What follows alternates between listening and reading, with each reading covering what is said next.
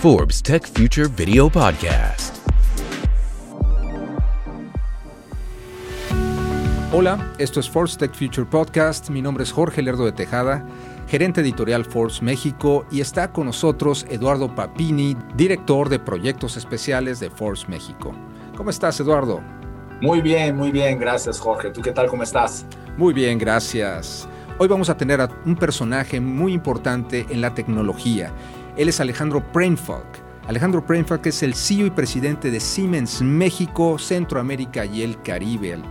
Eh, vamos a tener una entrevista muy, muy rica, así es que quédense con nosotros porque vamos a hablar de la transformación digital a la que se enfrentan las empresas y cómo, cómo Siemens les está ayudando a, solucionar este gran reto. También vamos a hablar de la automatización, de gemelos digitales, que son las soluciones que, presenta Siemens, la tecnología como servicio, los sensores, la computación predictiva, en fin, muchas tecnologías que hoy vamos a presentar a través del CEO de Siemens.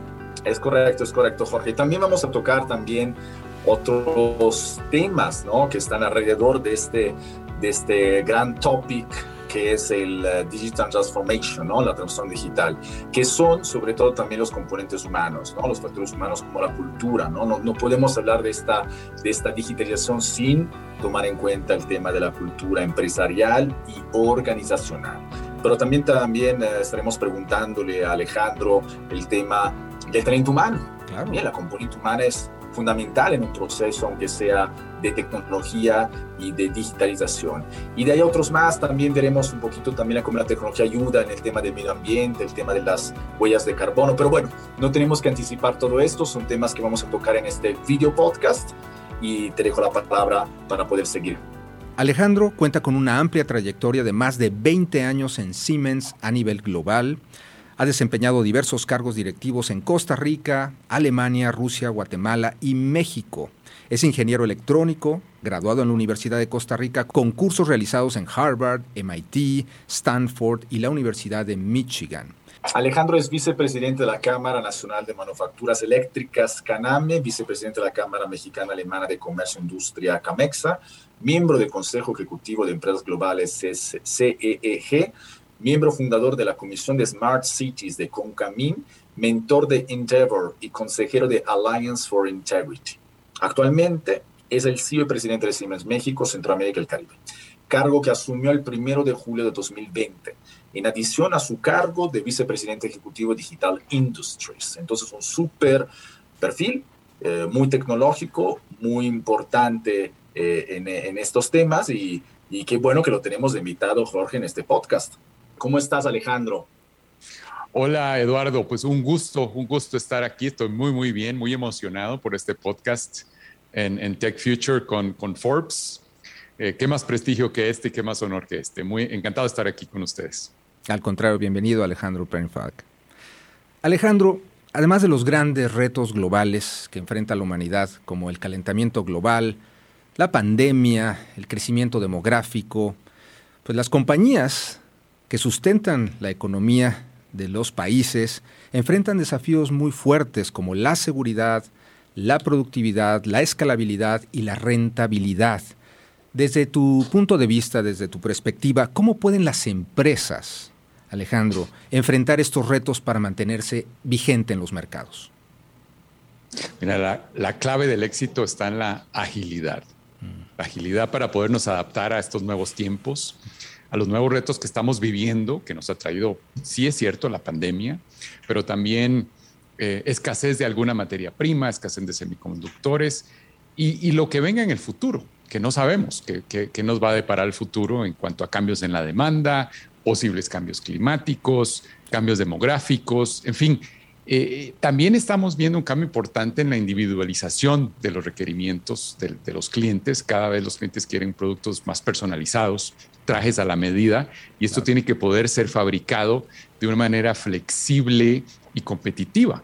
Entonces, eh, coincido que los retos que estamos viviendo hoy en la industria eh, son muy importantes y tienen que ver con presión de costos, con sustentabilidad. Hoy hablamos de que cada vez estamos más conscientes eh, del, del impacto climático que estamos generando y esto es un reto importante para las industrias. Eh, flexibilidad, flexibilidad es un reto importante, o sea, hacer más con menos y hacerlo cada vez más individualizado. Es un, hablamos de customización masiva, o sea, hacerlo a, gran escala, pero en forma individual. Y esto eh, es, uno de los retos importantes que tenemos. Y luego vemos otro importante que son los ciclos de innovación. Eh, cada vez se están haciendo más cortos. O sea, cada vez entre que tenemos una nueva versión de los dispositivos que utilizamos, de la tecnología, cada vez se está acelerando más. O sea, no solo en la adopción, sino también en la innovación. Luego tenemos eh, retos de eficiencia, eficiencia energética, eh, tenemos recursos limitados, eh, pero tenemos posibilidades y, datos infinitos. Otro reto importante es el, recurso laboral, recurso humano, capacitado, calificado para poder acceder a todas estas nuevas tecnologías. Y también el reto tecnológico de cómo, de cómo convergen las tecnologías de automatización de planta con las tecnologías de informática. Y entonces aquí vemos un reto importante a futuro. Entonces, la pregunta es cómo, cómo, cómo enfrentar estos retos de la mejor manera, eh, manteniendo la competitividad, cuidando el medio ambiente, eh, manteniendo los clientes y creciendo. Y estamos convencidos que es asumiendo, adoptando la digitalización y la automatización eh, como parte del ADN, como parte de la cultura empresarial. Eh, y esto, esto es algo, esto es una transformación digital que estamos viviendo y, en este último año y medio de pandemia lo que hemos visto es una, es una aceleración bárbara de, adopción de estas nuevas tecnologías. Y lo vemos eh, en, en, todos los medios de nuestra, de nuestra vida. O sea, hemos tenido un crecimiento importante en solicitudes de servicio remoto, hasta 500% para atender con especialistas necesidades en plantas. Hemos, en los primeros tres meses de pandemia, lanzamos eh, capacitaciones en línea a través de webinars de nuevas tecnologías. Eh, tuvimos más de 30 mil participantes en todo el continente americano, en tan solo los primeros tres meses eh, desde el inicio de la pandemia. O sea, la verdad vemos una, lo que está sucediendo es una adopción acelerada de, tecnologías y conceptos que no son nuevos, sino que ya venían, pero nos, nos forzó la nueva situación a pues, adoptarlos de una manera más acelerada. ¿Y qué es lo que hemos visto? Pues hemos visto que las empresas que están más abiertas a estos conceptos, que están más dispuestas a, subirse a la ola de la transformación digital, son las que están saliendo más fortalecidas más bien de este, de este cambio en la dinámica de, los mercados. Y en esto es justamente que estamos en Siemens trabajando de la mano con nuestros clientes, con la academia, con los gobiernos, para poder hacer esto pues una, una realidad en el país. La manera de afrontarlo es adaptándote, digitalizándote y automatizándote, podríamos resumir. Correcto, correcto. Ese es, ese es, el, ese es el resumen y ese es... eh, primer paso es tomar conciencia, lo que estamos haciendo hoy, justamente de la necesidad de hacerlo para poder hacer posible la agilidad que se requiere en, en, estos tiempos. Hacer más con menos, en fin, gastar menos energía. Eduardo. Alejandro, sabes que, bueno, en este podcast nosotros tocamos muchísimo el tema de la, de la digitalización, ¿no? Y como tú ahorita mencionaste en tu intervención, hemos visto como el confinamiento aceleró muchísimo, ¿no? Este, este mismo proceso, ¿no? Esta transformación digital en todas las industrias, ¿no? Sin embargo, según tú, ¿cuáles son los obstáculos a los que se pueden enfrentar las empresas al querer comenzar la implementación de este proceso de digitalización? Mira, lo, primero es eh, la cultura empresarial. O sea, tomar conciencia de que la transformación digital no es un tema meramente tecnológico. Eh, es un tema de transformación del negocio como tal. Y esto empieza desde la cabeza, desde el CEO eh, y las diferentes jefaturas y los diferentes operarios, en fin, toda la empresa. Y cada puesto de trabajo tiene una injerencia muy, muy importante en cuál va a ser el resultado de la transformación digital. Eh, cuando hablamos de esto con un cliente, no empezamos la charla con tecnología. Más bien empezamos la charla con con, el negocio. O sea, cuáles son esas áreas de negocio que se quieren mejorar, dónde está apretando el zapato, cuáles son esas palancas que, van a hacer el cambio importante y mover la aguja en, el negocio del mismo cliente. Y esto eh, en cada cliente es distinto. Entonces es un tema muy individualizado, son trajes a la medida, eh, que empiezan por la cultura. Eh, luego el otro es el talento, es un tema súper importante en donde venimos trabajando con la academia y nosotros mismos en nuestras operaciones con programas de educación dual, capacitando, reinventándonos cada día nosotros mismos con programas con capacitación de por vida y fomentando la curiosidad en nuestros colaboradores y en nuestros clientes. Eh, otro obstáculo puede ser la falta de transparencia, o sea, no podemos mejorar lo que no podemos medir. Eh, entonces necesitamos aprovecharle un uso inteligente a los datos de la, de la operación. Otro posible obstáculo es, es falta de financiamiento, eh, especialmente en pymes, y para esto hemos desarrollado modelos de negocio que permiten no solo a grandes corporativos, sino a pequeñas, medianas empresas empezar con, em, eh, con, con, software o digitalización como servicio o electrificación como servicio, eh, para solo adquirir, por un lado, aquellos, aquellos elementos o módulos dentro de todo el concepto en el tiempo que, son, que vayan siendo requeridos. Eh, también tenemos una as a service, exacto. Y también tenemos una oficina nueva, una SOFOM para toda Latinoamérica, para financiamiento de proyectos basada en México, eh, que va a hacer posible la, ejecución de este tipo de modelos de negocio. Otro tema muy relevante que puede ser un obstáculo es eh, la ciberseguridad. Y, si hablamos, o sea, si hablamos de digitalización, de lo que hablamos es de una gran cantidad de datos siendo transmitidos de un punto a otro, subiéndolos a la nube, máquinas hablándose entre sí. Eh, y esto tiene que ver con datos. Entonces, la, la, seguridad de la información cobra un rol mucho más preponderante que el que ya teníamos antes. Entonces, eh, para empezar a desarrollar una transformación digital necesitamos asegurar eh, una sólida base de, ciberseguridad para poder hacer esto posible. Entonces, realmente, más que obstáculos, yo lo vería como, como pasos para desarrollar una transformación digital exitosa que tienen que empezar por tener una cultura empresarial eh, innovadora y por, y por tener conciencia de que necesitamos subirnos a la ola de la, de la, transformación digital y hacerlo de una manera bien planificada. Entonces rompamos, rompamos un poco un mito, ¿no? Un poco un paradigma que uno piensa que uno siempre cuando piensa en la transformación digital piensa en tecnología, ¿no? Piensa en todo lo que es el tech, pero no solamente es ahí, ¿no? Es mucho más, como tú dijiste ahorita, ¿no?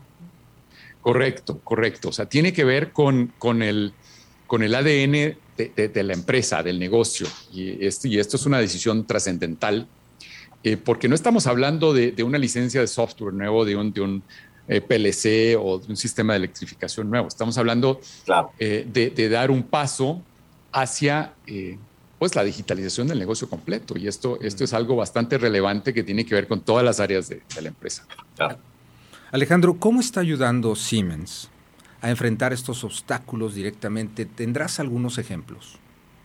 Claro que sí. Mira, nosotros eh, lo vemos de dos, con dos enfoques. Primero, empezar, empezar en casa.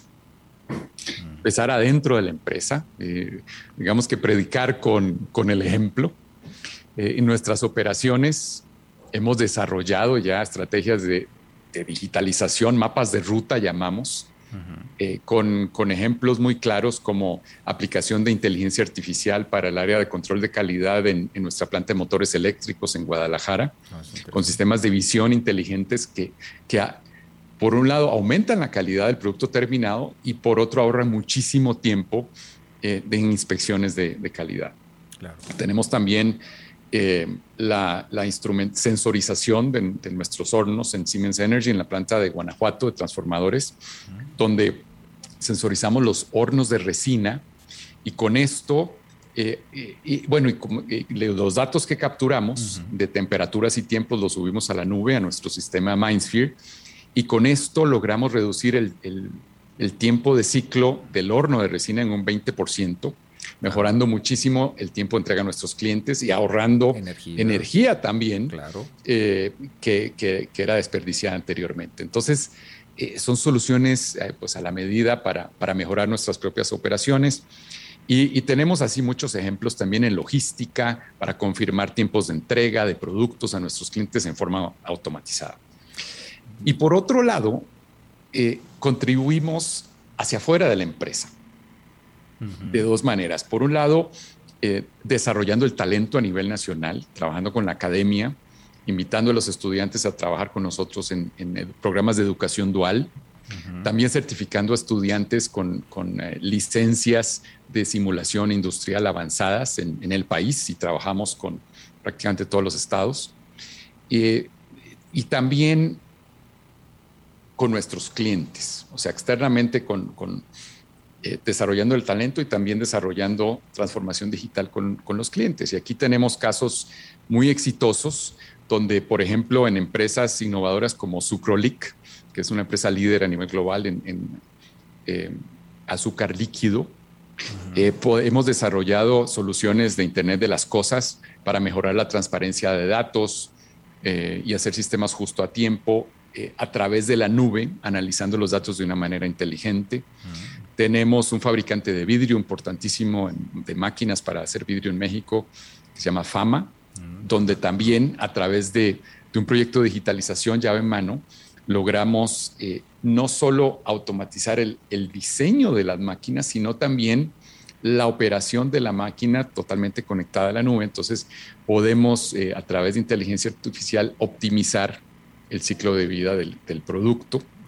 Y como esos tenemos muchísimos ejemplos prácticamente en todas las, en todas las industrias a nivel nacional, donde ya vemos un interés eh, bastante real, planificado, de implementar este tipo de soluciones. Entonces, esto es, es un buen avance. La verdad, yo diría que el, grado de, madurez que tenemos en el país está eh, en un punto eh, muy, muy importante porque ya la mayoría de empresas tomaron conciencia de la importancia de esto y estamos ejecutando ya los, los, los proyectos relevantes para cambiar, cambiar la situación y y vemos el futuro con bastante optimismo.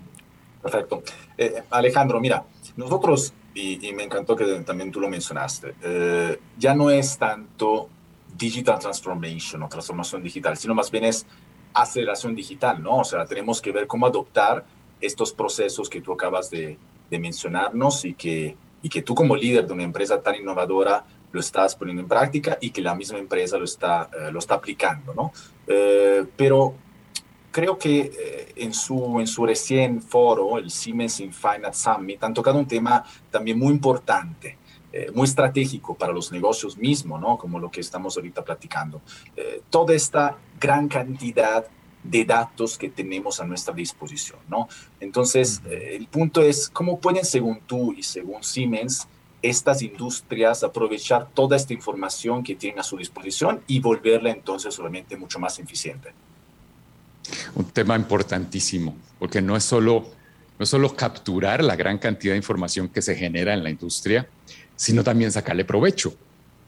Y aquí eh, mencionaste el Siemens Infinite Summit que acabamos de, llevar a cabo, un evento eh, bastante innovador, con una participación muy importante de nuestros mismos clientes también, contando sus historias de éxito y cómo han logrado a través de la implementación de estas soluciones pues mejorar mucho su negocio. Y esto, esto nos llena mucho de orgullo porque no es nada más una historia que contamos nosotros, sino también validada por todos nuestros clientes. Y también que generó muchísimo interés. O sea, tuvimos más de 3.000 participantes en vivo, en línea, eh, y muchos otros más viendo las sesiones grabadas posteriormente. Eh, y tuvimos un alcance de casi 40 millones de personas a través de la cobertura de medios que, que hubo.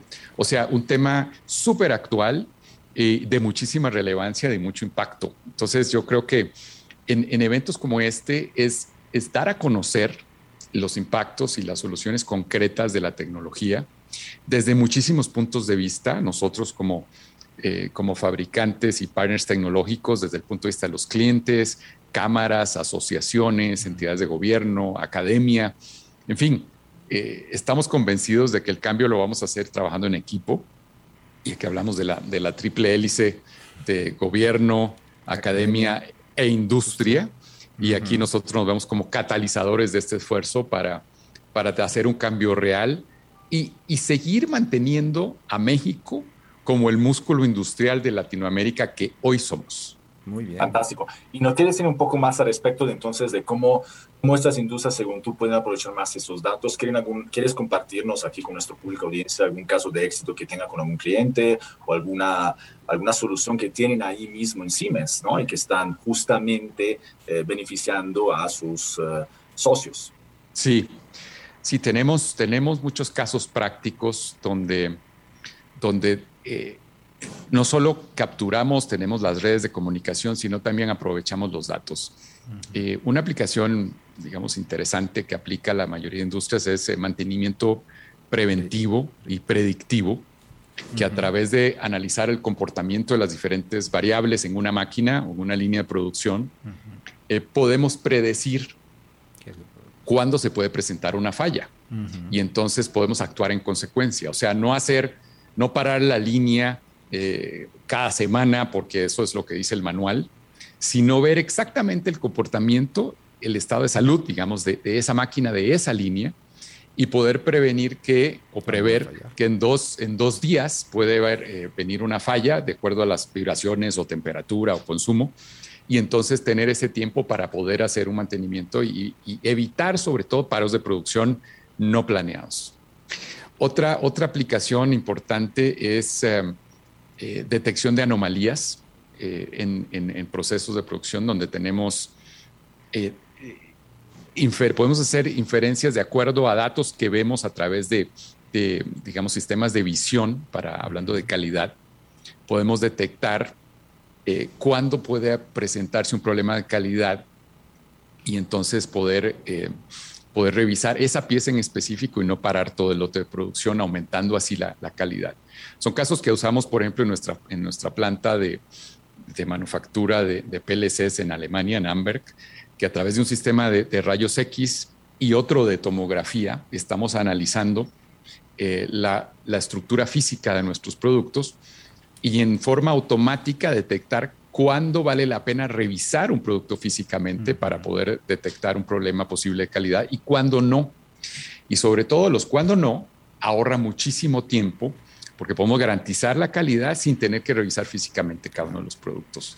Entonces, eh, son aplicaciones muy concretas. Después tenemos otras, por ejemplo, de, planeación avanzada de producción, que de acuerdo a los requerimientos para fabricar un producto, el sistema es inteligente y puede detectar eh, si tenemos suficiente materia prima en stock para poder fabricarlo.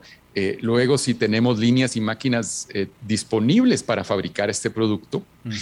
Y, el sistema es inteligente para poder decir la línea 3, por ejemplo, es la línea ideal para fabricar este producto en este momento.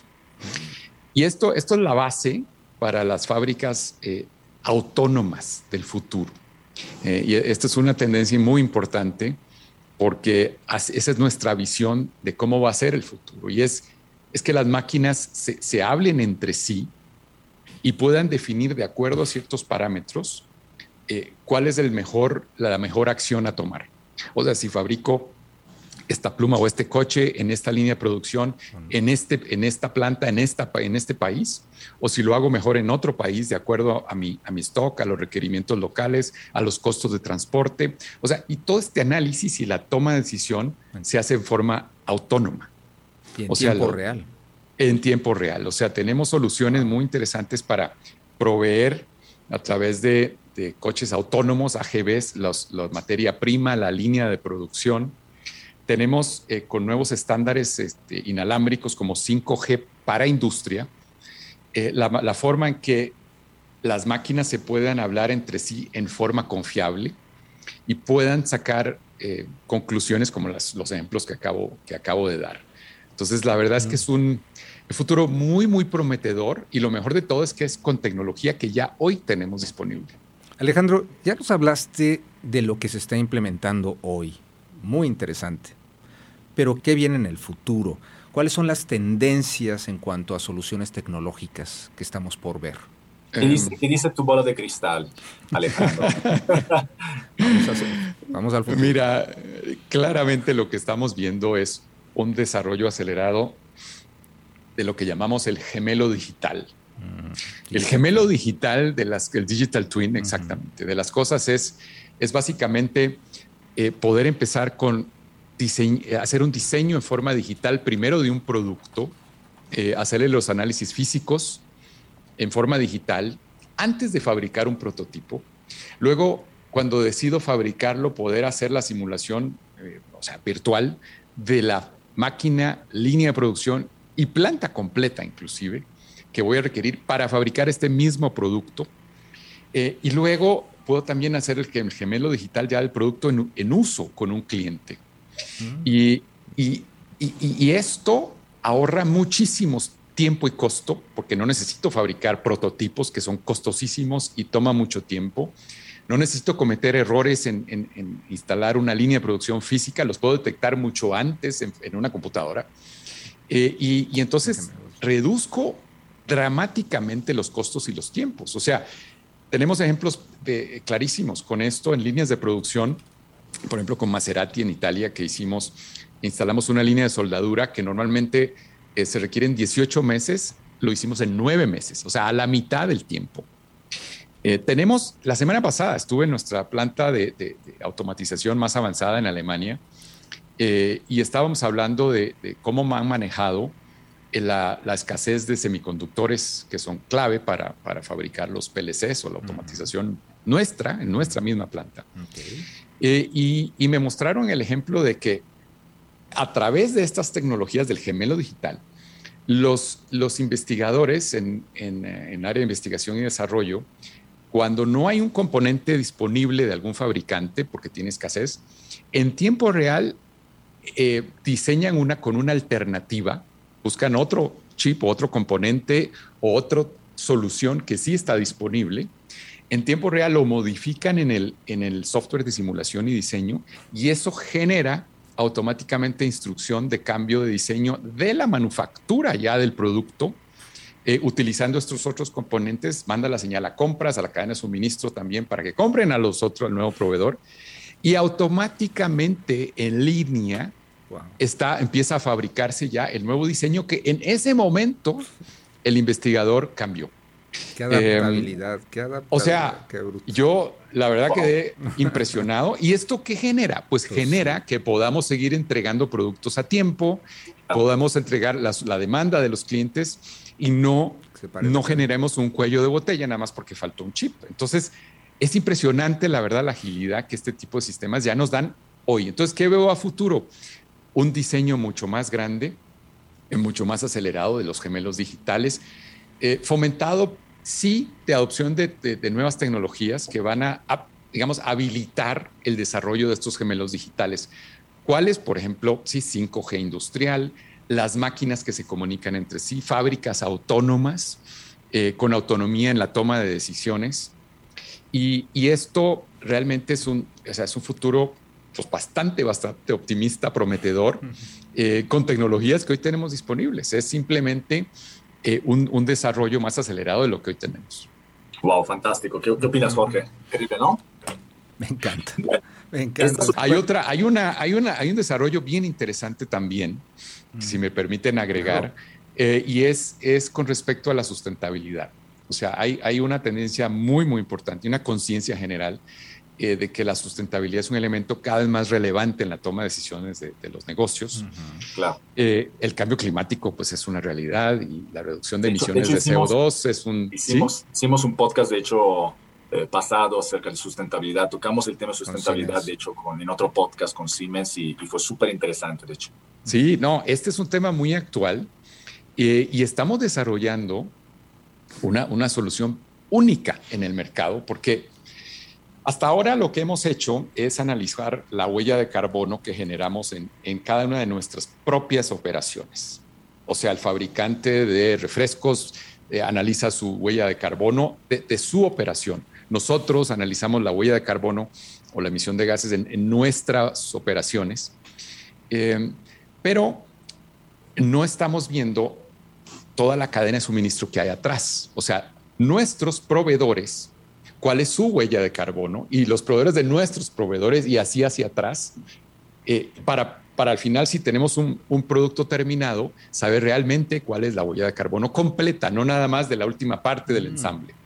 Y entonces hemos desarrollado una solución bien, bien interesante para nuestra planta de, PLCs de automatización, como ejemplo, pero puede, va a aplicarse a cualquier industria, eh, basada en blockchain, en donde invitamos a nuestros proveedores y ellos a su vez a los suyos a cargar en un sistema independiente e incorruptible, por eso estamos usando blockchain, eh, los datos de su huella de carbono de cada elemento de su proceso, para que, para que al final podamos mm. tener nosotros, que estamos en la última parte o eslabón, digamos, de la cadena, la visibilidad completa de eh, cuánto es la huella de carbono completa del producto terminado, que se compone de diferentes partes de diferentes proveedores. ¿no? Entonces tendremos visibilidad por, por primera vez, realmente, esto es primicia, eh, algo, un, concepto integrado de huella de carbono y teniendo la transparencia, se pueden tomar acciones en cómo reducirla. O sea, ese es el paso,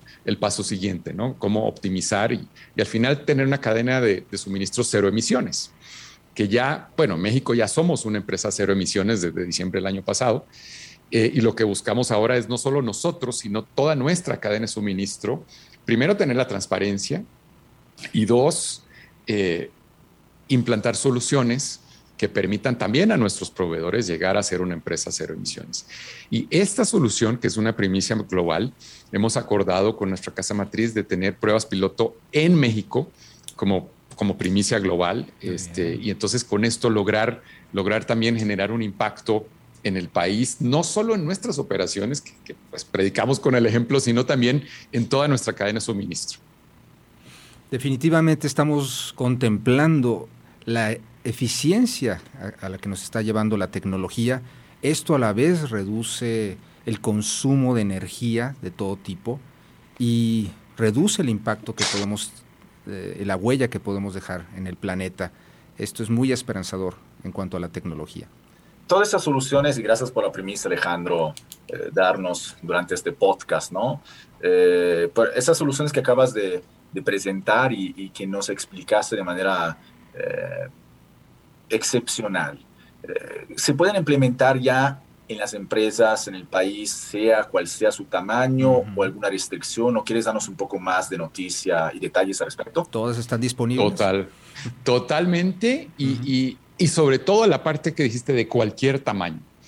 Eh, existe una creencia que estamos hablando de esto para solo para grandes industrias, grandes corporativos, pero no es cierto. Estamos también enfocándonos eh, en las pequeñas y medianas, especialmente viendo el espíritu emprendedor que tenemos en, el país, con el desarrollo y la capacidad innovadora que tenemos. Eh, estamos también eh, bajando las, las barreras de entrada para estas tecnologías con soluciones como Software as a Service o, Energy as a Service, en donde solo ya no hay costos de adquisición importantes, sino que más bien solo aquellos módulos que se van requiriendo en el tiempo son los que se van eh, contratando, digamos. Y, esto tiene dos, dos ventajas. Una, eh, no hay que hacer una inversión inicial. Y dos, que también mm. tienen acceso a todas las innovaciones y, avances que se van teniendo en el camino en esos mismos módulos, ¿no?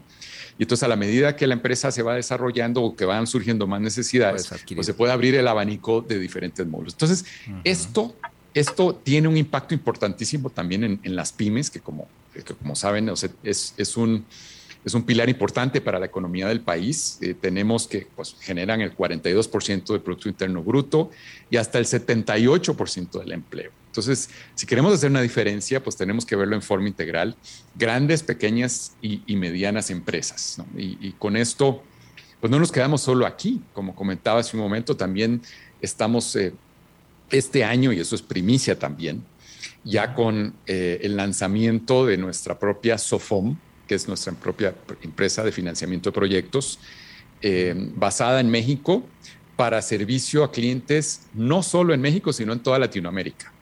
Y entonces, pues estamos yendo más allá de nuestras fronteras para poder eh, generar ese valor a todo tipo de empresas y, y, poder cambiar el modelo de negocio para que esto sea accesible a un gran número de empresas que quieran cambiar su, eh, su giro de negocio y montarse en la ola de la transformación digital.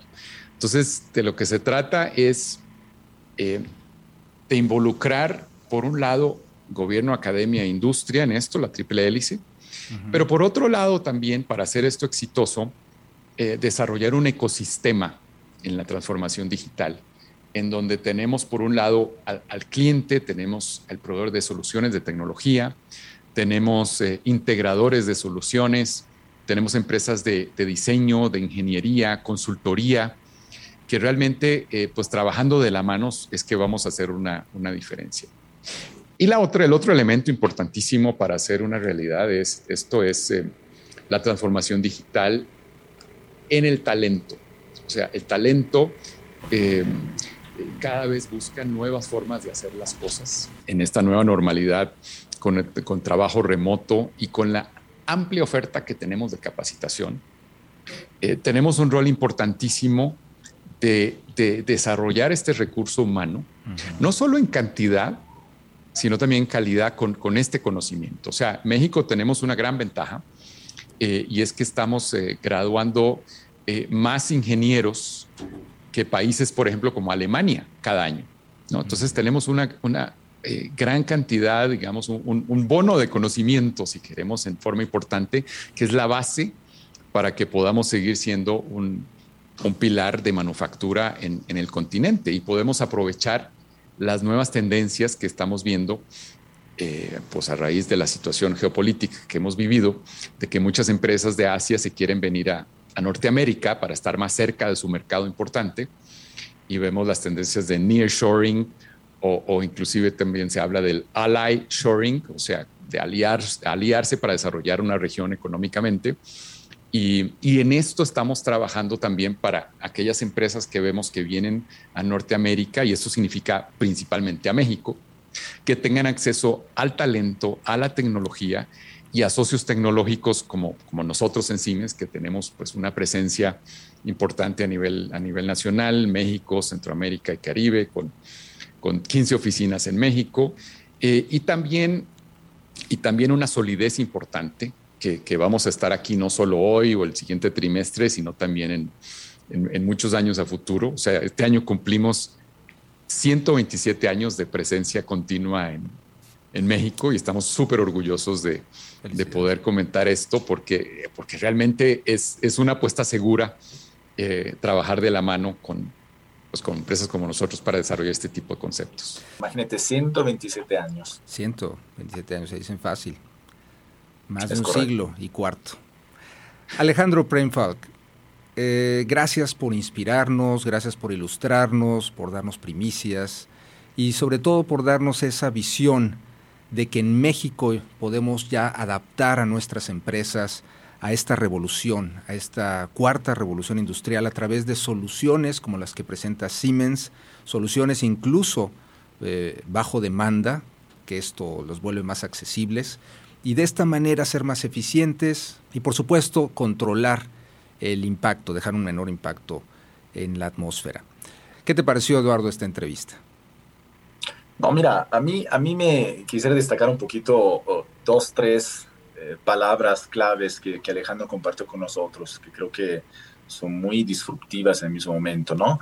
O sea, una, la parte de la cultura, ¿no? Que al final es muy importante para todo este proceso de digitalización en las industrias, en los negocios, ¿no? Otra también que quisiera también recordar es la parte de, eh, del talento, ¿no? El talento, entonces la componente humana. Uno cuando habla de tecnología, cuando habla justamente de, de digitalización, verdad, de todo lo que estuvimos platicando ahorita, pues como que piensa que la componente humana pues está un poquito ahí eh, dejada ¿no? en el olvido, pero no es así, es, es un componente, un factor fundamental. ¿no? Y, bueno, pues entonces creo que, creo que esto también es algo muy importante que nos dejó Alejandro. Yo hago una pregunta, eh, un último cierre, Alejandro. Alejandro, ¿cómo te, cómo te sentiste en esta entrevista, en este podcast con nosotros? A mí me apasiona este tema, me apasiona este tema, me apasiona ver el impacto que estamos generando en nuestros clientes, en las comunidades donde estamos. Eh, entender que estamos en, desarrollando tecnología con propósito, con propósito no solo de volver a las empresas más productivas, más competitivas para fomentar el desarrollo económico del país, sino también eh, desarrollando la educación, generando talento adentro y afuera de la empresa con un grandísimo impacto.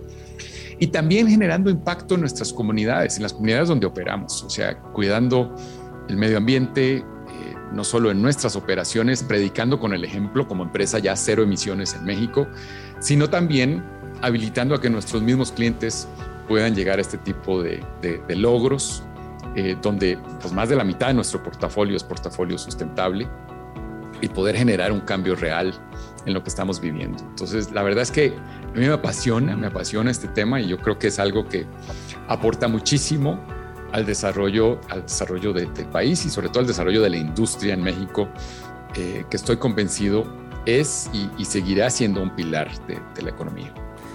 Alejandro, Alejandro Brainfalk, CEO y presidente de Siemens México, Centroamérica y el Caribe. Te estaremos invitando muy seguido aquí a Forbes Tech Future. Muchas gracias. Será un placer. Encantado de platicar con ustedes hoy. Muchísimas gracias a ti. Muchas gracias Alejandro. Hasta pronto. Hasta pronto. Un gusto, un gusto de verlos. Igualmente. Hasta luego. Chao. Forbes Tech Future Video Podcast.